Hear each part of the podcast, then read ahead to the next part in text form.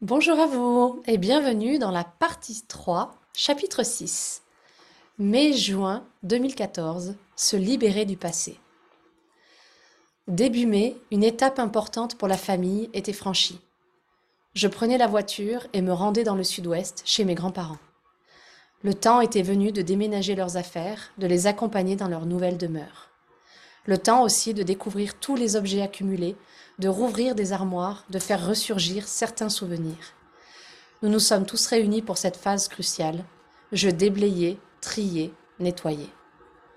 Dans le grenier, nous avons retrouvé une chaise d'enfant, celle que j'avais utilisée des dizaines d'années auparavant. Puis dans un tiroir, des photos de famille, les arrière-grands-parents, les parents, mon père à l'armée. Certaines images que je ne connaissais pas, mon père avant ma mère, avant notre famille. Ma grand-mère ne pouvait pas trop marcher et nous attendait à la nouvelle adresse. Avec ma mère, mon frère et ma sœur, nous marchions, marchions, déballions, remballions, faisions des allers-retours incessants. Nous ne voyions pas la fin de ce va-et-vient. J'avais retrouvé le sourire, notre connexion se recréait peu à peu. Mon frère me faisait rire, en faisant des mimiques comiques. Ma sœur chahutait dans les poubelles, je pleurais de rire et de désespoir en ouvrant la porte d'un débarras. Je découvrais pour la première fois certaines pièces dont la porte était cachée au fond du garage ou du grenier. J'avais l'impression de faire une chasse au trésor. Qu'allons-nous déterrer? Qu'allons-nous trouver là-bas, au fond? La véritable richesse se trouvait dans nos cœurs, dans nos échanges, dans nos souvenirs. Et dans la cave, la surprise des bouteilles rassemblées, une quantité incroyable des bouteilles gardées pour les bonnes occasions et laissées au milieu des autres à attendre que l'on estime être le bon jour, le bon moment. Nous avons pris conscience du fait de profiter de l'instant présent. Il n'y avait pas vraiment de bon jour ou de bon moment. Pourquoi attendre le mariage de l'un, les enfants de l'autre, les diplômes? Être ensemble était déjà une raison suffisante pour partager un bon vin.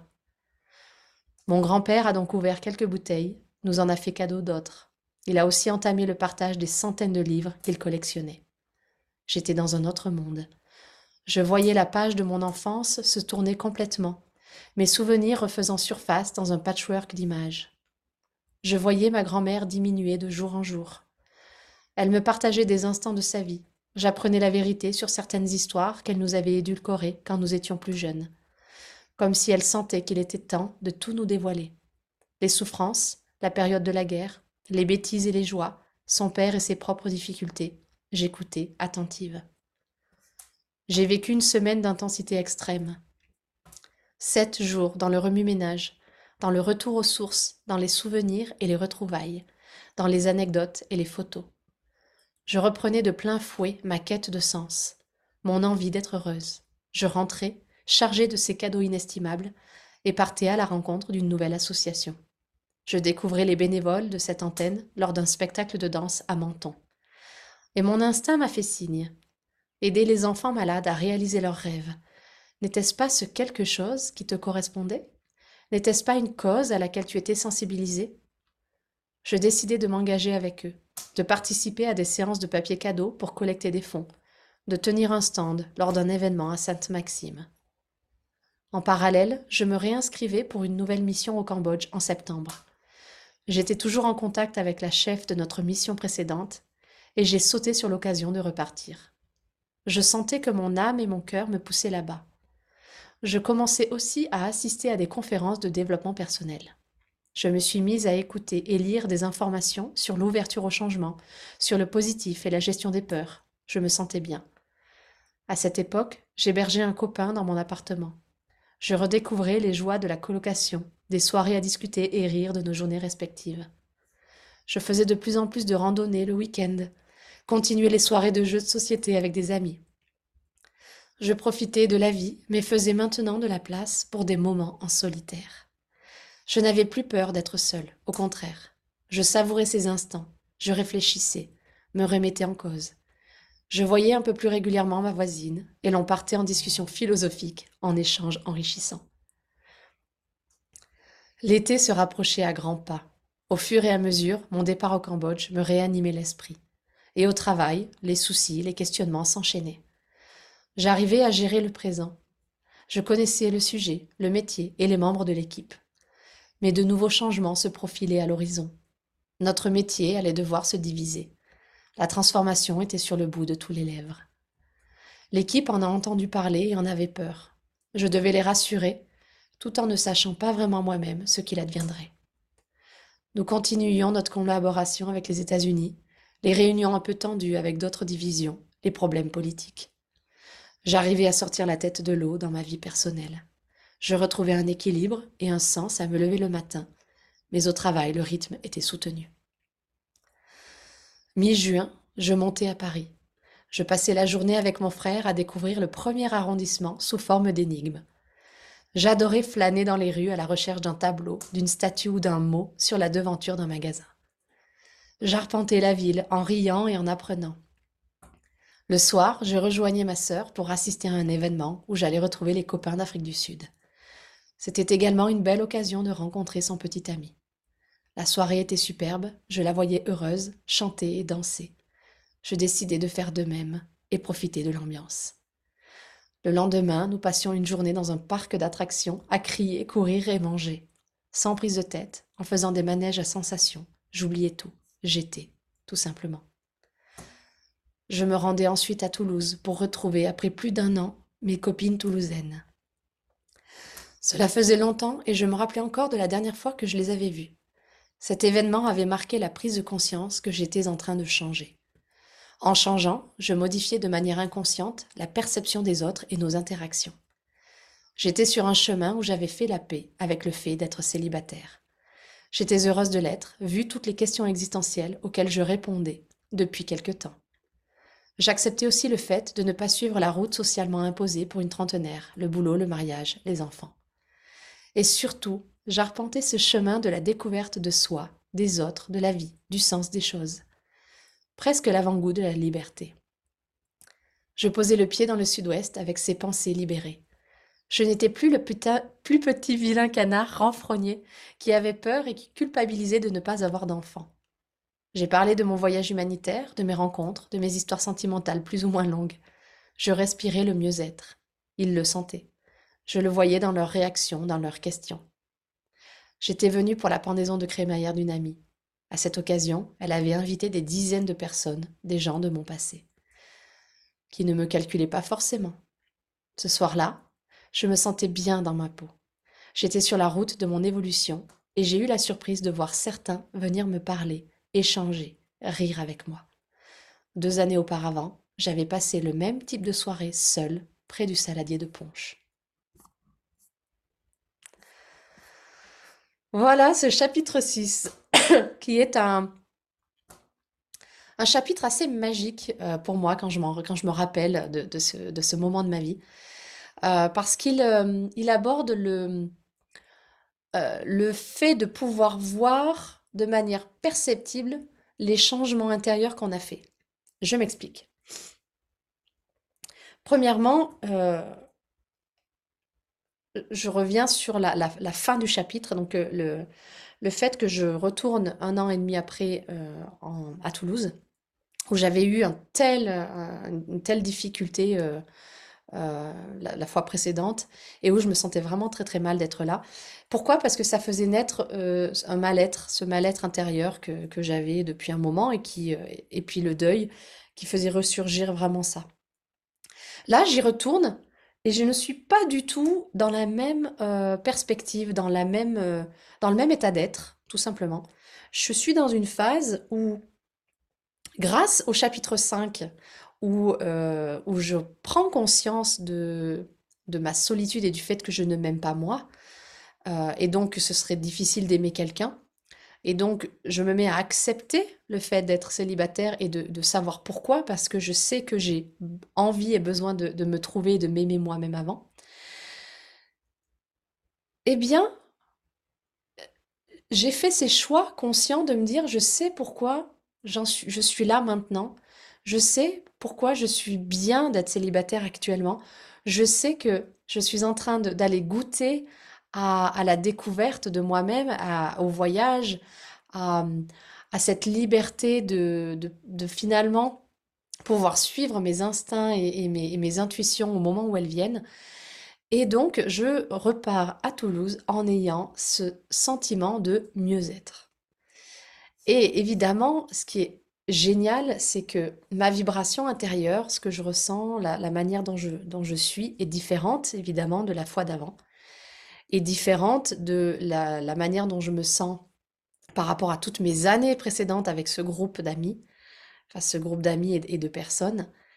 Et donc, je vibre et je rayonne de manière complètement différente.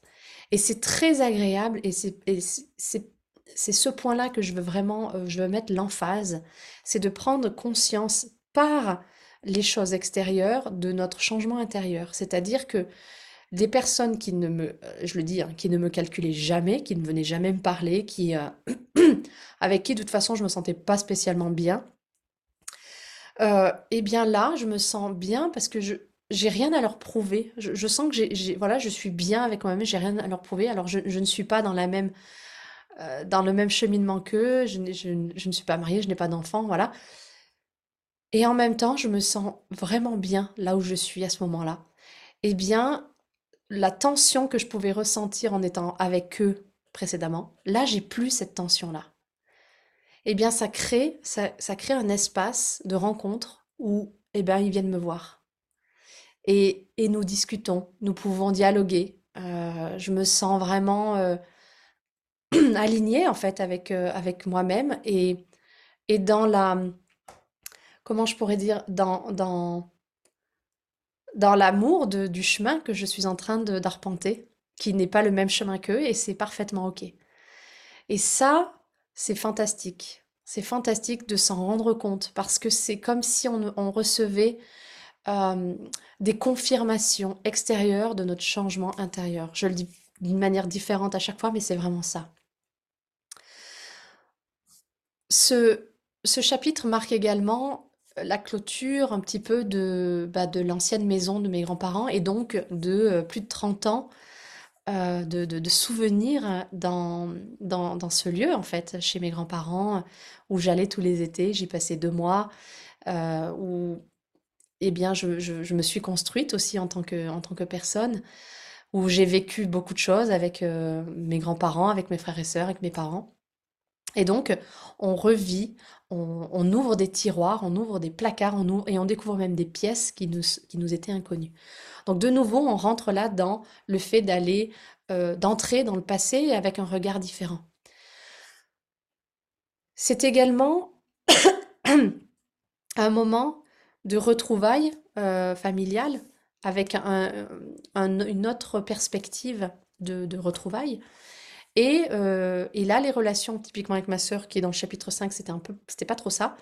Et eh bien là, en fait, en mettant du temps, parce que honorons aussi le temps, accueillons le temps qui permet en fait doucement d'apaiser les choses, qui permet de, de voir la situation sous, le point de vue de l'autre, qui permet de, de faire retomber la, les choses et qui finalement, ben, on reprend euh, le chemin petit à petit ensemble par des petites choses, par des, par des, retrouvailles, par on retrouve la complicité qui est, qui est présente parce que cet amour qu'on a euh, les uns pour les autres, il est là, il est présent et puis parfois il est, il est étouffé ou masqué par, par certaines choses, mais il est toujours présent. Et donc on repart et on reconstruit petit à petit sur des nouvelles bases.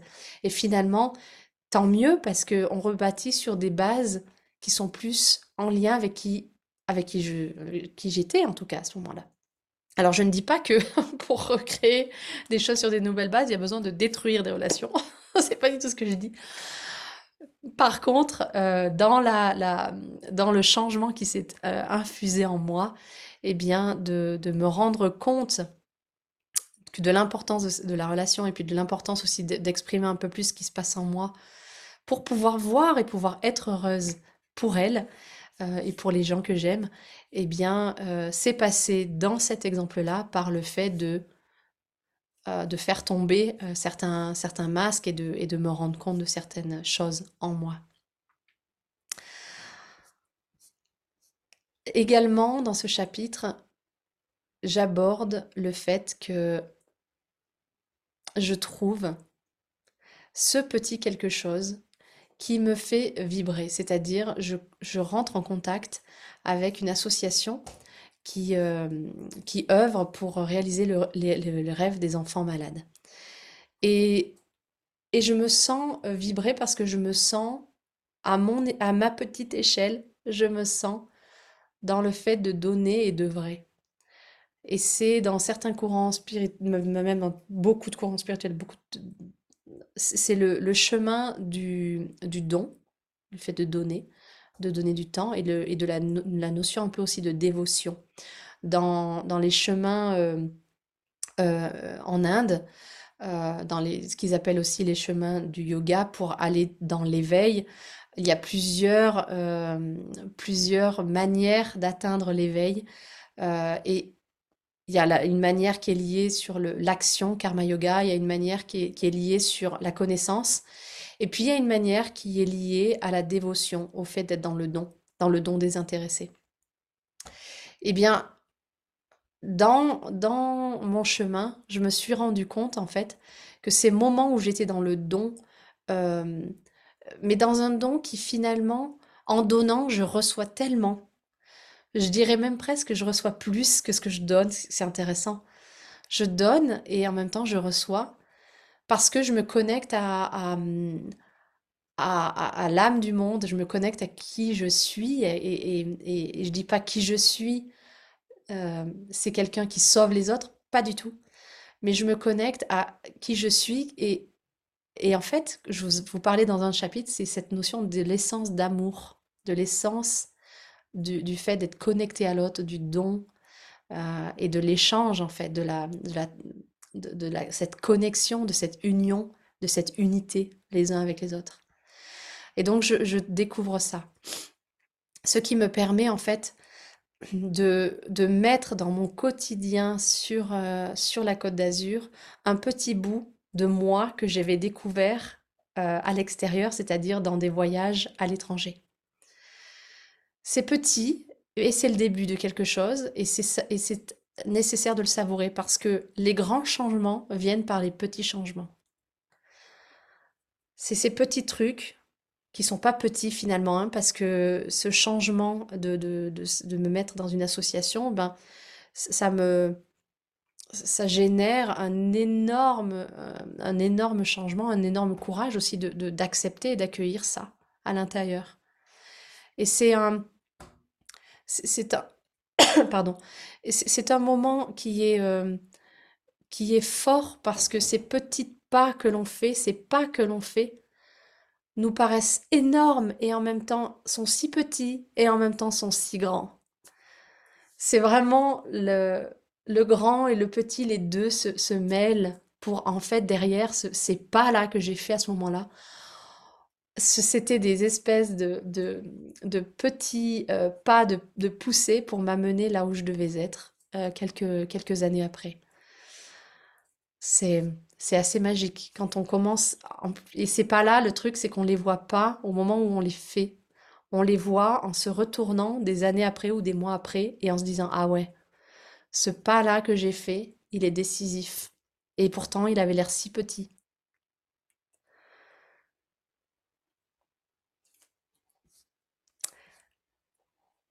Il y a également dans ce chapitre la projection vers le futur, c'est-à-dire qu'il y a une projection euh, anticipatrice euh, agréable et positive de repartir au Cambodge et de, euh, de, sentir que j'y vais parce que je sens que quelque chose là-bas m'attend, mais dans, dans le sens est important pour moi. Il est important que j'aille là-bas et c'est un peu un appel de cœur incompréhensible. Il n'y a pas de, de, logique derrière. Euh, il y a cette espèce d'appel de cœur qui dit tu dois y aller. Il, faut que tu y sois. Il y a quelque chose. Et là, et, en tout cas, de plus en plus, avec, avec le, chemin que je parcours euh, dans cette histoire, je, je, me rends compte que je suis de plus en plus attentive à ces moments-là et que je les suis. Alors parfois c'est plus compliqué que d'autres pour certains aspects, mais globalement, j'essaie de les suivre le plus possible. Et effectivement, vous verrez plus tard que le fait d'aller au Cambodge euh, va également être un pas décisif pour, pour mon chemin, pour mon cheminement. Voilà, je pense que si j'ai un dernier truc à transmettre par rapport à ce chapitre 6, c'est par rapport au titre, se libérer du passé. En fait, ce n'est pas tellement se libérer du passé, c'est voir le passé en enlevant les charges émotionnelles attachées au passé. C'est typiquement dans ce chapitre, il y a euh, au moins deux choses trois choses qui sont en lien avec le passé. Le premier, c'est évidemment le déménagement euh, chez, de mes grands-parents. Donc là, il y a plus de 30 ans, et même plus que 30 ans, euh, il y a les, années d'avant, tout ce qui est transgénérationnel. Ma grand-mère qui nous raconte enfin la véritable, enfin la véritable, en tout cas, la version non édulcorée de son passé, et qui nous fait comprendre certaines choses. Euh, et donc le fait de, de, délier les langues, en fait, de, de juste verbaliser et puis bah, apaiser, soulager le non, les non-dits, les choses qui n'ont pas été euh, exprimées. Le deuxième, c'est vis-à-vis de ma sœur, euh, donc le passé très court, euh, où on a eu cet accrochage des mois, quelques mois auparavant, un mois et demi avant, et où eh bien, on réentame le chemin de guérison de notre relation. En tout cas, c'est la manière dont je le perçois. Il y a euh, la troisième, c'est le passé vis-à-vis, donc sur une, un an, vis-à-vis de comment je me sens à Toulouse avec euh, ses amis. Et puis enfin, la petite note intéressante, c'est de célébrer les moments, de nouveau, ça je le dis, je le dis souvent et, régulièrement, célébrer les moments d'être ensemble.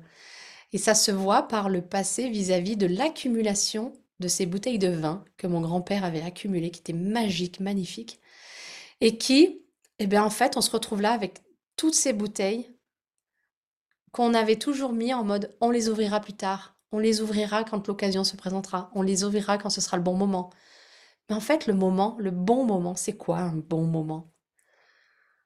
Je vous invite à vraiment réfléchir là-dessus. C'est quoi le bon moment pour ouvrir une bouteille? Avec des, avec des amis, avec de la famille avec soi-même aussi parfois. C'est quoi le bon moment? Est-ce que ce n'est pas à la fin, attendre le bon moment fait qu'il ne vient jamais? Parce que finalement, le bon moment, il est toujours là, il est maintenant. On, revient à cette notion de l'instant présent. Donc je vous souhaite de savourer vos, les bons moments présents.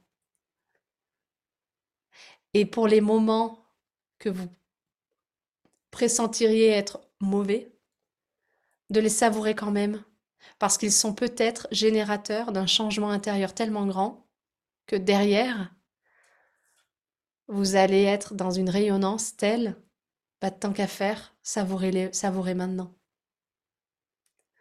Je vous souhaite de savourer ces moments. À bientôt.